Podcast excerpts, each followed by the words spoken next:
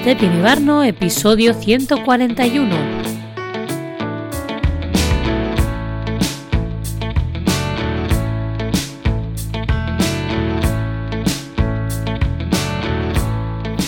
Bienvenida, bienvenido al podcast de Stepien Ibarno. Un espacio para hablar de arquitectura, productividad, identidad digital y muchísimo más. Cada semana estaremos por aquí con un nuevo podcast para ti.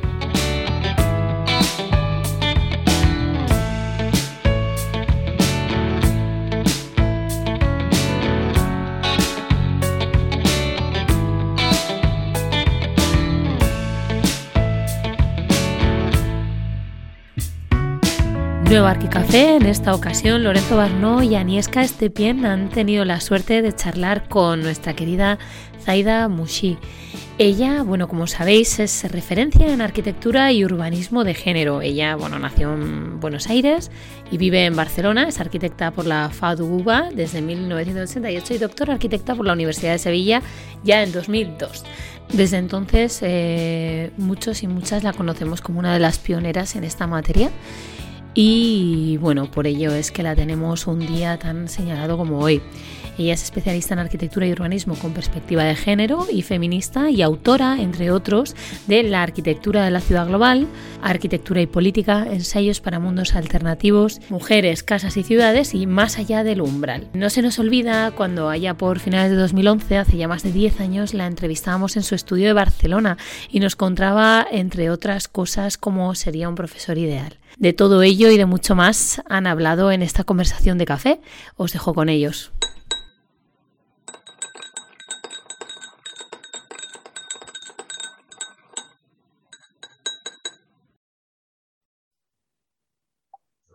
Hola Zaida, ¿qué tal? ¿Cómo estás? ¿Cómo estáis? Muy bien, buenos días. Aquí Café por Medio. Muy bien. Bueno. Es un placer tenerte hoy aquí no es nuestra primera entrevista, pero eh, la, última fue hace muchos años, entonces eh, necesitamos eh, poner al, tanto con todo lo que, ha ocurrido desde entonces a nuestros lectores y, la gente que, que, interesa tu figura también. De hecho, esa entrevista fue hace más de 10 años y la tenéis en la descripción de, de este vídeo o en el post. Y si quieres, Zaida, pues empezamos un poquito por el principio. Recuérdanos un poquito cómo estabas en la escuela de arquitectura, qué es lo que más te impactó, cómo eran estos intereses que tienes tú muy tan claros en aquel entonces. Bueno, sí, se han dado mucho, ¿no? De ser, bueno, muchas gracias, ¿eh? Antes por volver y por estar siempre atentos y atentas a, lo que, a lo que hago, a lo que hacemos muchos. La verdad que sois un, un, un altavoz súper importante. Eh, a ver, lo que yo hago. Dos, yo creo que son dos cosas que me caracterizan y que hace 10 años o un poquito más eran, nadie hablaba. Una, vivienda y la otra, uh, género y feminismo, ¿no? Género empezaba, feminismo ni hablar, ¿no? Entonces, eh, bueno, en ambas cosas, vivienda hoy sí que es un tema, bueno, que está presente en las preocupaciones, no sé cuánto está realmente tan presente o tan visible en, las carreras. Sí que hay muchos grupos de investigación. Y luego el género del feminismo cuesta, está más visible desde la calle, está más visible por los y las estudiantes, ¿no? que son quienes empujan, por suerte, que hace, mm, bueno, un poco más de 10 años también era como algo raro entre los jóvenes y las jóvenes. Hoy eh, ellas sí que lo tienen más claro, pero todavía falta que lo tengan claro los, y las profesoras. Y si rebobinamos Zaida, a esa Zaida estudiante, ¿qué, te acuerdas? ¿Qué te, te, impresionó así en la carrera, en tu propia carrera? Ah, bueno, bueno. En la carrera sí, desde luego ni idea de, de, sí de vivienda y sí de pensar la arquitectura como algo que tiene que servir a la gente, ¿no? Un poco interesada en, en, en el espectáculo y por suerte sí, en esos temas sí que encontré tanto espacio entre los profesores que tenía y entre los grupos de compañeros y compañeras. Claro, el género del feminismo ni estaba, estaban los derechos humanos también por la época que yo estudié en Argentina, toda la cuestión de, las desapariciones, etc. Pero el género del feminismo fue algo que llegó más tarde, ¿no? Eh, de hecho, yo digo que cuando lo digo hay gente que se enfada, ¿no? Pero yo no, no recuerdo referentes femeninos en mis, estudios.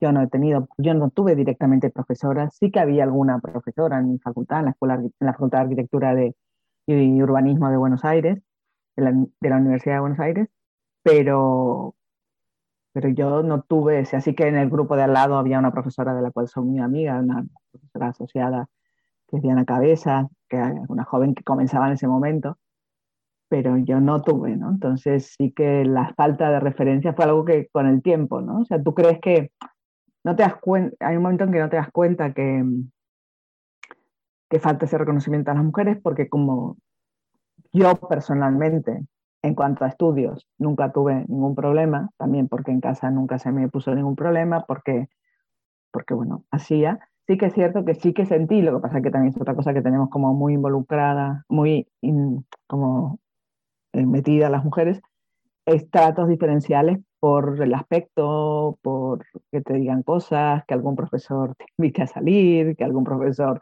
te trate diferente porque eres mujer y entonces dude de tu conocimiento pero como estamos como acostumbrados a que es así, lo intentas pasar de la mejor manera y, esquivar ¿no? las cosas. Pero claro, visto a distancia, todas esas son tratos, mm, eh, son, son acosos, son maltratos, pero, pero creo que las mujeres los llevamos tan una educación de milenios, de que tenemos que callar, aguantar y que bueno, es así, que no nos damos cuenta que es algo que está mal. Mm. Sí, sí, sí. Que por suerte la, eh, la sociedad ahora sí que lo ve. Antes era mucho más complicado verlo. Era algo, como dices, mm, habitual en la escuela, ¿verdad? En la educación. Y teníamos que asumirlo de alguna forma, aunque no nos gustara para nada. y, eh, y ahora yo siento que eh, que poco a poco salimos a una igualdad en la que se respeta las diferencias. ¿Tú mm. lo ves en, en, la escuela y en tu, en tu trabajo? En la escuela sigo sin verlo mucho, ¿no? Desgraciadamente. De hecho, hoy justamente veía un, un, un Instagram de un estudiante eh, del PERA que se quejaba, que decía, la escuela, parece que la dirección de la escuela ha enviado, que era algo que yo proponía en mi campaña de dirección, una atención y cuidado o una reflexión sobre los cuidados en la escuela y sobre dejar de tener una educación maltratadora. Eh, entonces la dirección propone un espacio uh, de apoyo psicológico para los estudiantes y las estudiantes que se sientan maltratados, ¿no? Y entonces este estudiante le dice, es que no necesitamos ese espacio, lo que necesitamos es que los profesores nos dejen de decir que nos servimos, nos dejen de, insultar, nos dejen de tirar cosas. O sea, eso necesitamos, ¿no? Eh, porque claro, vamos a, que también es necesario ese apoyo psicológico, evidentemente es bueno que esté y bueno que se visibilice que haya una necesidad, pero, pero es necesario que los profesores lo, lo escuchen y lo entiendan. Y creo que ahí todavía falta, falta mucho camino. Y en este ámbito docente, uno de los temas que siempre te ha interesado mucho es el tema de la investigación. Si no recuerdo mal, desde el 2002, puede ser que fueses ya doctora. ¿Cómo, ¿Cómo llegaste al mundo de la investigación? ¿Cómo fue el venir de Argentina a España? ¿Cómo fueron esos comienzos en, en este mundillo? Los comienzos fueron erráticos en todos los aspectos. Lo único que yo sabía es que en Argentina era muy difícil vivir como yo quería vivir. ¿Qué quiere decir eso? Poder dormir tranquila por las noches con el trabajo que haga y ya, ¿no? Eh, y en Argentina hay que pactar, para sobrevivir hay que pactar con demasiados poderes que no me interesaba. Esas fueron las razones por las que yo me, me vine para aquí. Los primeros años que a mí aquí me costaron mucho, mucho. Eh, en Argentina precisamente era el momento de, del oro fácil. Y desde aquí decía, bueno, me he confundido, pero no, evidentemente de hecho, mi madre me lo dijo, ven y míralo tú, tú aquí no podrías estar. Claro, las cosas iban bien en unos determinados ámbitos y, con, y haciendo unas determinadas cosas que en realidad fue sobre lo que yo escribí mi tesis después, ¿no? Esa ciudad global que crece totalmente ficticia, de ¿no? unos castillos en naipes que esconden una pobreza creciente, una desigualdad creciente. Entonces yo vine aquí sin saber a qué, creo que es parte de lo que hacemos muchos que emigramos, porque no sé si, no lo, si lo haríamos, si no, porque los comienzos son muy difíciles. Ah, aparte yo no tenía papeles, em, no tenía dinero, o sea, bueno, una, una, eh, inconsciencia total. Y entonces, primero aquí en Barcelona, primero vine a Barcelona, me costó mucho al año, al después que me expulsaran del país, al año conseguí tener los papeles. Y, y después a los tres años y medio, cuatro, me fui a Sevilla por, por cuestiones de pareja sentimentales. Y allí hice una obra, la obra en la casa que vivía, que era mi pareja. Luego eso me trajo otras obras y eso me permitió, también porque hice una revista para, uh, para una revista en Argentina que se llama Casas, que lleva muchísimos años haciéndose, y, los que la dirigen son colegas y profesores precisamente, y uno de ellos me dijo, bueno, haz una revista sobre Sevilla, y eso me permitió conocer a, profesores de allí, desde otro lugar, no desde pedir trabajo, nada, y, la verdad que fue, bueno, para mí una sorpresa lo que significa publicar y cómo te mira. Y entonces un profesor me invitó, así como alguno me despotricó contra alguno de estos arquitectos, contra Argentina y que era no sé qué, y el otro me dijo, no, todo lo Argentina para mí es muy importante porque yo estudié con libros que se imprimían en Argentina, acá en los años 60, Argentina era muy fuerte en las publicaciones, sobre todo de libros de arquitectura moderna, que aquí no había en España. Y este profesor me invitó a ir a la escuela. Gratis, sin nada, pero es igual, es entrar, ¿no? Que es la gran dificultad cuando emigras mayor, cómo te integras en el mundo, en tu mundo, ¿no? Y por otro lado, el hecho de tener obras propias y empezar a tener unos ingresos, pues me permitió pagarme el doctorado y bueno, y ahí empezó este camino, que es un tránsito. Pero bueno, que fue como con muchos meandros.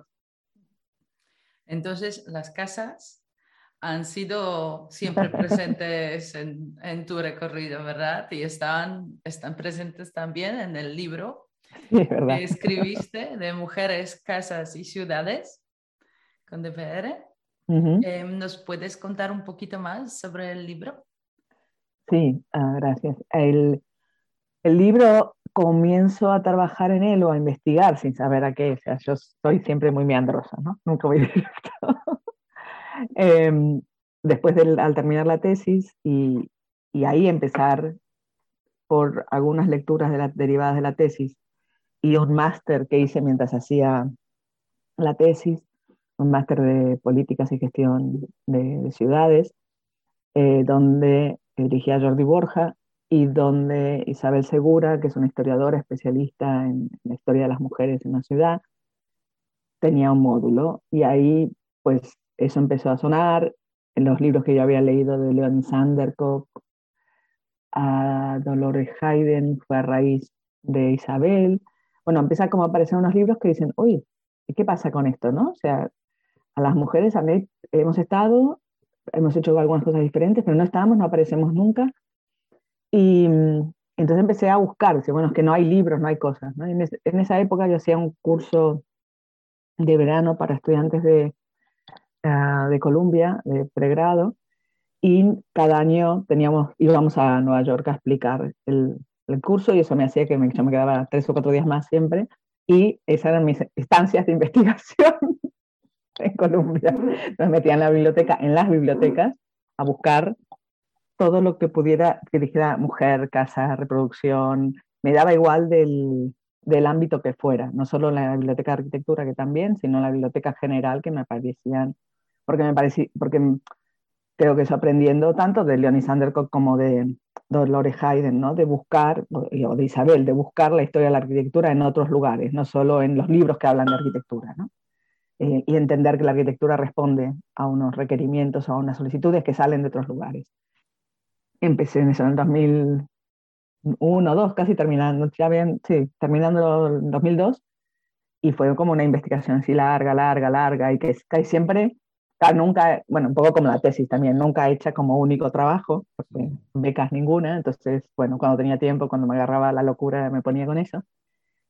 Y siempre, y había una, y una cosa creo que también tiene bueno, no, que tiene que ver con, con esto que hablábamos antes, con las maneras en que nos educan a ser mujer, etcétera, y cómo yo escribía, a escribir sobre otras cosas que no eran las que estaban en los libros que usualmente usamos nosotros y nosotras, casi siempre estaba dudando. Entonces, cada que retomaba el libro para escribir, era eh, volver a revisar si todas las referencias y si todas las cosas que digo son como son, que al final, y que ahora también a veces me pasa, lo que he dicho es como es, pero es que al final la historiografía, que al final no es la historia, es la mirada de quien escribe sobre una realidad. No digo que son las historiografías son mentiras, uno hace un recorte, ¿no?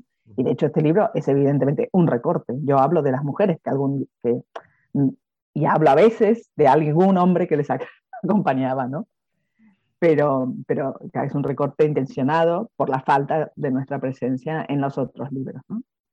Entonces el libro se fue, se fue conformando a medida que lo hacía, ¿no? Yo era eso, ver que habían, la pregunta era si las, primero, si había mujeres que habían hecho arquitectura, se había arquitectas, pero después también por mujeres, por eso mismo, de decir, no, no son solo uh, profesionales, sino que desde diferentes ámbitos puedes aportar.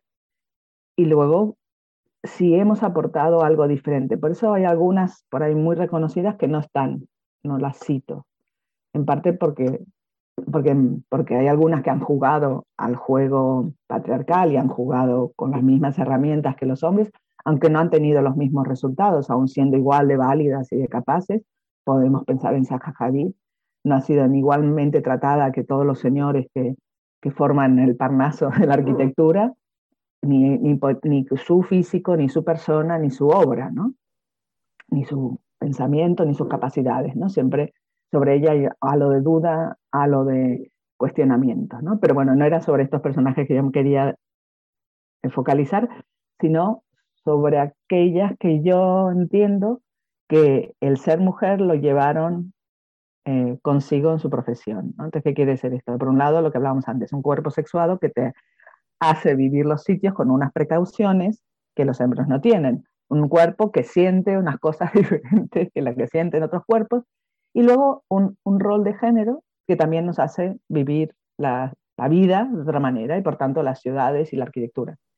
Entonces, yo creo que lo que hace el libro es recoger cómo desde esta experiencia asignada eh, las mujeres han aportado a la mejora de nuestras vidas. Esa es un poco la, idea del libro. Y después, bueno, se ordena en las dos escalas de ciudad y arquitectura, ¿no? Va pasando de casas y ciudades, un poco representando arquitectura y urbanismo, arquitectura y ciudad. Y a día de hoy, ¿cuánto le debemos todavía a Jane Jacobs? Mm, mucho, mucho, y todavía hay que seguirla leyendo y seguirla a seguir poniéndola como realmente un libro de referencia para el pensamiento urbano. Yo creo que todavía no está suficiente. Muchas personas que pasan por las escuelas de arquitectura la descubren después, la descubren después. A mí un día un profesor, un compañero en una tesis, en una tesina, que, que, que en parte trataba de Jacobs, que había llevado yo, me dice, bueno, ya, ¿no? Ya basta con Jean Jacobs. ¿Cuándo vais, vas a acabar de hablar de Jean Jacobs? Digo, el día que vosotros dejéis de hablar de Le Corbusier. O sea, ¿por qué, porque se cuestiona que se hable de Jean Jacobs y nadie cuestiona que se vuelva a hablar otra vez y otra vez y otra vez sobre Le Corbusier, además de que, tiene una, un doble, que hay un doble problema, que es la mitificación de una única persona, como si lo hubiera hecho todo solo, que es imposible. No le quito sus capacidades, evidentemente faltaría más, pero que son equipos, ¿no? Entonces esta idea del héroe también nos hace un daño inmenso a todos y a todas, porque yo creo que esa es parte de la, del sentimiento de frustración con el que acaban, acaban la carrera muchos y muchas estudiantes.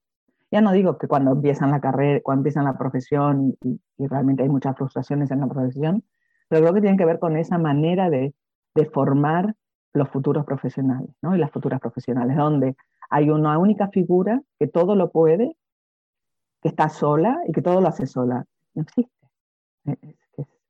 Entonces creo, y todavía cuesta hoy, hay muchos profesores que consideran que se han de hacer los trabajos individualmente en la escuela y lo encuentro en un gravísimo error porque también se aprende a trabajar en equipo.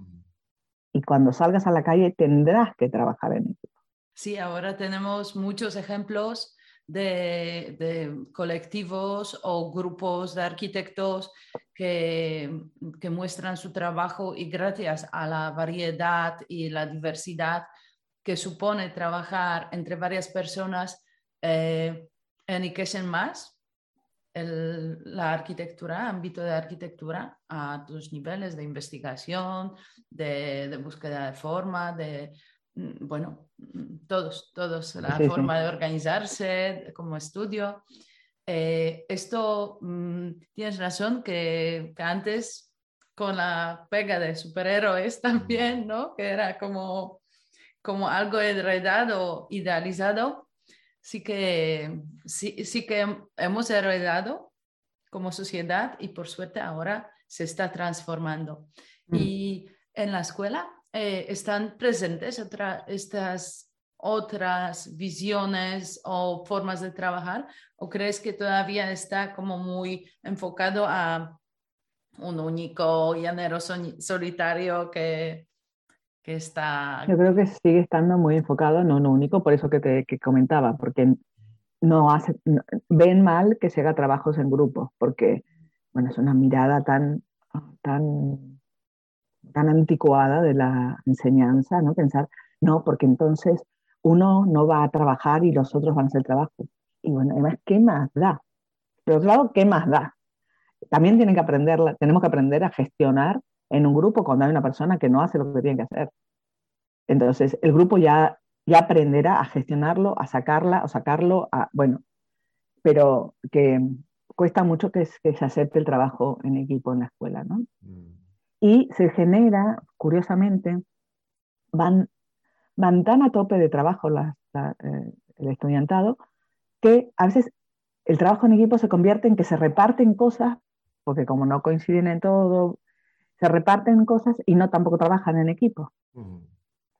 Es, no, yo creo que hay muchas reflexiones para hacer respecto a la, a la educación. Eh, y creo que, que, también un problema que tienen las escuelas grandes, que son casi todas las públicas nuestras, es que esta, también esta voluntad de hacer una única escuela, como de una sola línea, toda, toda Mm, bloque, es que es imposible, ¿no? O sea, si tú tienes 3.000 personas que entre estudiantado y profesorado, no va a ser una única cosa, ¿no? Entonces, falta poder abrir y, y, las horas de trabajo son, son exageradas. Son, o sea, el derecho a las 8 horas de trabajo no llegó a la universidad. Mm.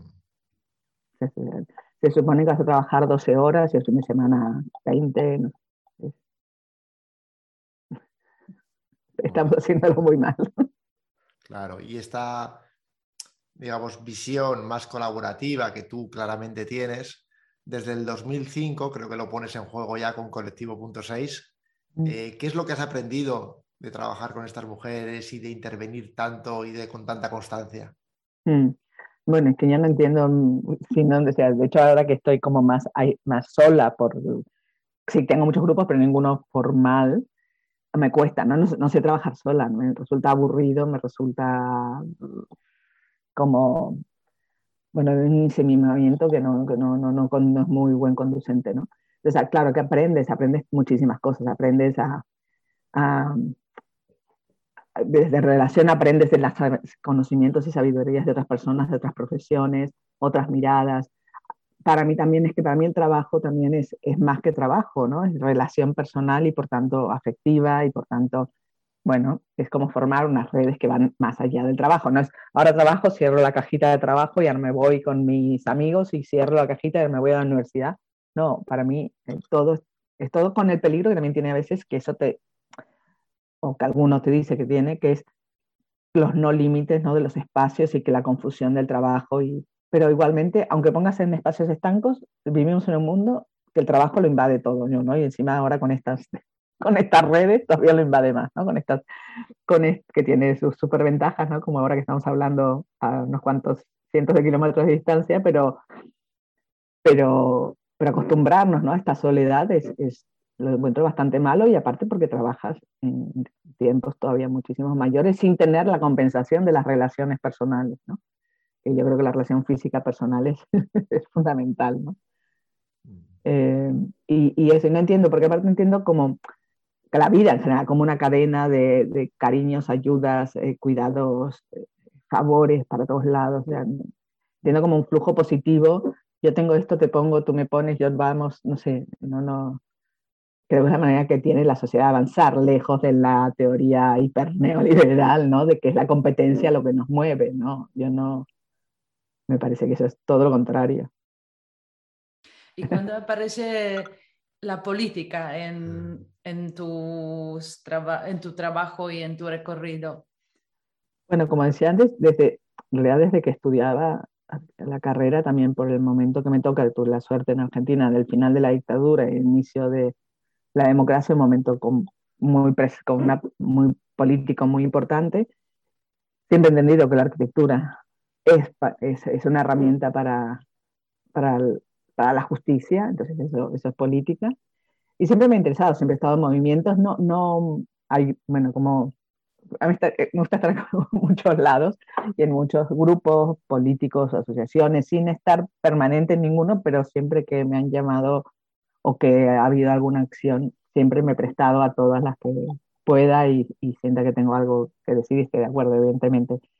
Y entonces, en el año, así como abiertamente, ya con al hacer el máster de vivienda, que comenzó en el año 2004, el primer curso, ya, no ya en ese momento, que lo hacíamos, lo que dirigimos con José María Montaner, entendimos el, el máster de vivienda como la vivienda como excusa para tejer un montón de, de saberes y circunstancias que iban desde las políticas económicas, políticas públicas, eh, políticas de suelo, planeamiento, eh, cuestiones sociales, demográficas, la historia, el entender uh, los significados de los interiores, etcétera, y el proyecto que resulta de todas estas condiciones. ¿no? Entonces, yo creo que ahí empezó como a tejerse una explicación, interpretación o un, sí, a tejer una imbricación entre factores diversos de nuestras vidas con respecto a la vivienda y entre ellos política, la política. Y en el año 2007 creo que fue, hicimos el, propusimos un curso de arquitectura y política en la escuela, que es la, una optativa que seguimos dando hoy día. Y ahí fue como ponerle como, bueno, los... Que ya también mi tesis es muy política, de hecho, mi tesis hay quien considera que no es una tesis de arquitectura, que no es una tesis de urbanismo de arquitectura, porque no dibujo, pero al final para dibujar tengo que saber qué voy a dibujar, ¿no? Eh, hay que saber mirar, hay que saber observar, saber analizar, si no el dibujo tampoco, bueno, si no es vacío, ¿no? Eh, pero para mí eso es, yo hablo de ciudad, hablo de urbanismo, hablo de arquitectura, eh, pero es cierto que es una, tomo una posición política también. Entonces, un poco a partir de mi tesis sí que empezamos a pensar en ese, en ese curso, que luego se transformó en un libro, pero como experiencia del curso, ¿no? Y realmente en ese, en ese momento, en 2007, cuando empezamos los primeros cursos en, en la escuela, fue como dicho por muchos estudiantes, muchos y muchos estudiantes, un, como una ventana que se abría de golpe a decir, uy, ¿no?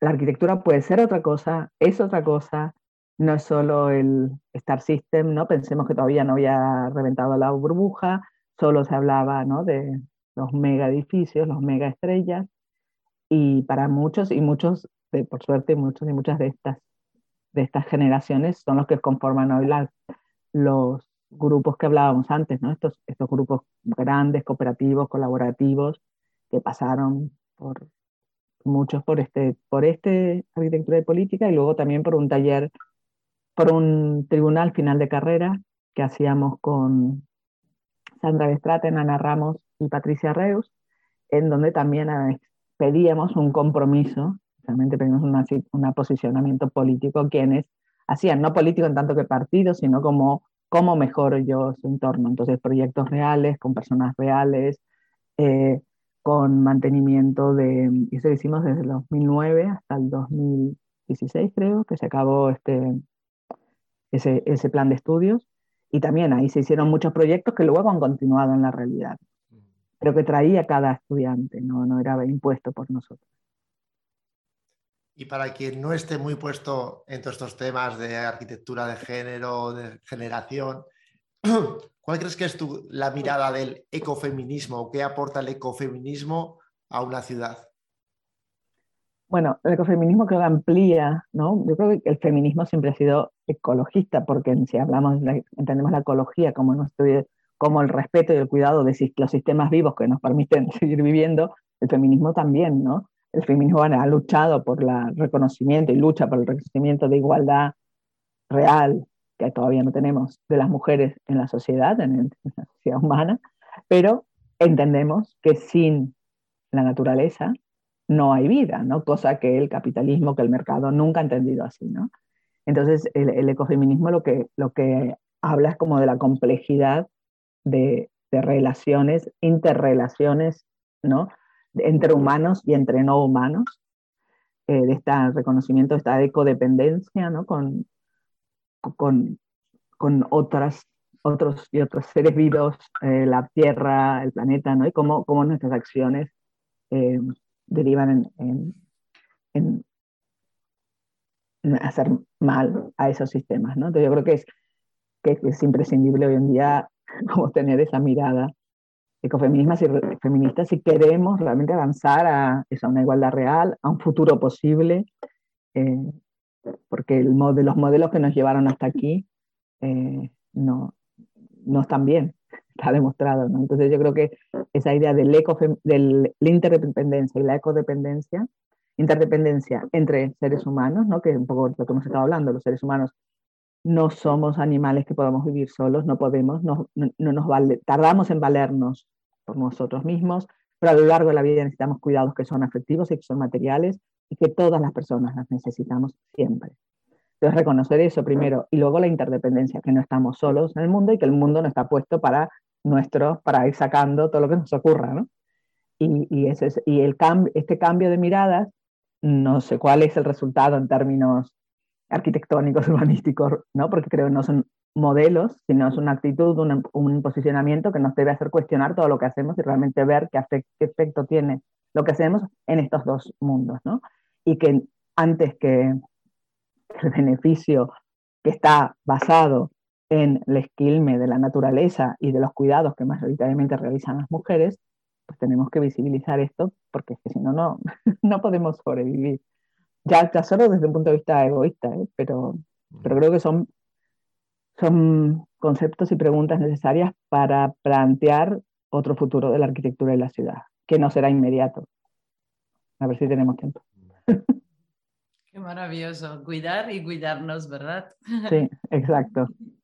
y desde este, este punto, eh, ¿dónde te imaginas dentro de, de 5 o 10 años? Que todavía queda tanto por hacer en tantos campos Ahí no sé, como decía, yo nunca he tenido la línea recta ni el punto a donde voy. Voy haciendo lo que, lo que la vida me ponga por delante, no lo sé. No sé, no tengo idea. No, no, no, la verdad que no tengo una proyección de decir, haré. No, voy haciendo y también alguien pregunta, ¿y un otro libro? Tampoco, no tengo idea. Mm. voy haciendo. Bueno, en cualquier caso, esperemos que no volvamos a tardar 10 años en volvernos a poner a entrevistarte, por lo menos 5 o 3, pero ya volveremos y ya nos contarás por dónde has ido, por estos meandros de, la vida. Y será un gusto seguirte, saber de ti. Y para el que haya estado viendo esta entrevista y le haya gustado, pues que sepa que por aquí tendrá más arquicafés para poderlos ver, para poderlos saborear y que si no estás suscrito a nuestro canal de YouTube ya estás tardando, cualquier duda o comentario será bienvenida. Muchas gracias, Zaida. Muchísimas gracias. Adiós.